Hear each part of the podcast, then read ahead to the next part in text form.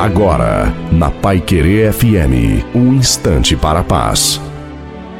A paz do Senhor, irmãos. Quem vos fala é o pastor Carlos Eliseu Marlegano Filho. A palavra que está no meu coração está em 2 Timóteo, capítulo 4, versículo 7. Paulo falando: Combati o bom combate, acabei a carreira, guardei a fé. Combati o bom combate aqui, ele não queria falar combate da carne em grego, significa agonismai, calo, agonia. Agonizei uma boa agonia. Irmão, o verdadeiro evangelho, quando eu prego, você quer ir pro céu. Você não tá querendo comprar uma casa, um carro, você quer ir pro céu, que você quer voltar para onde você saiu.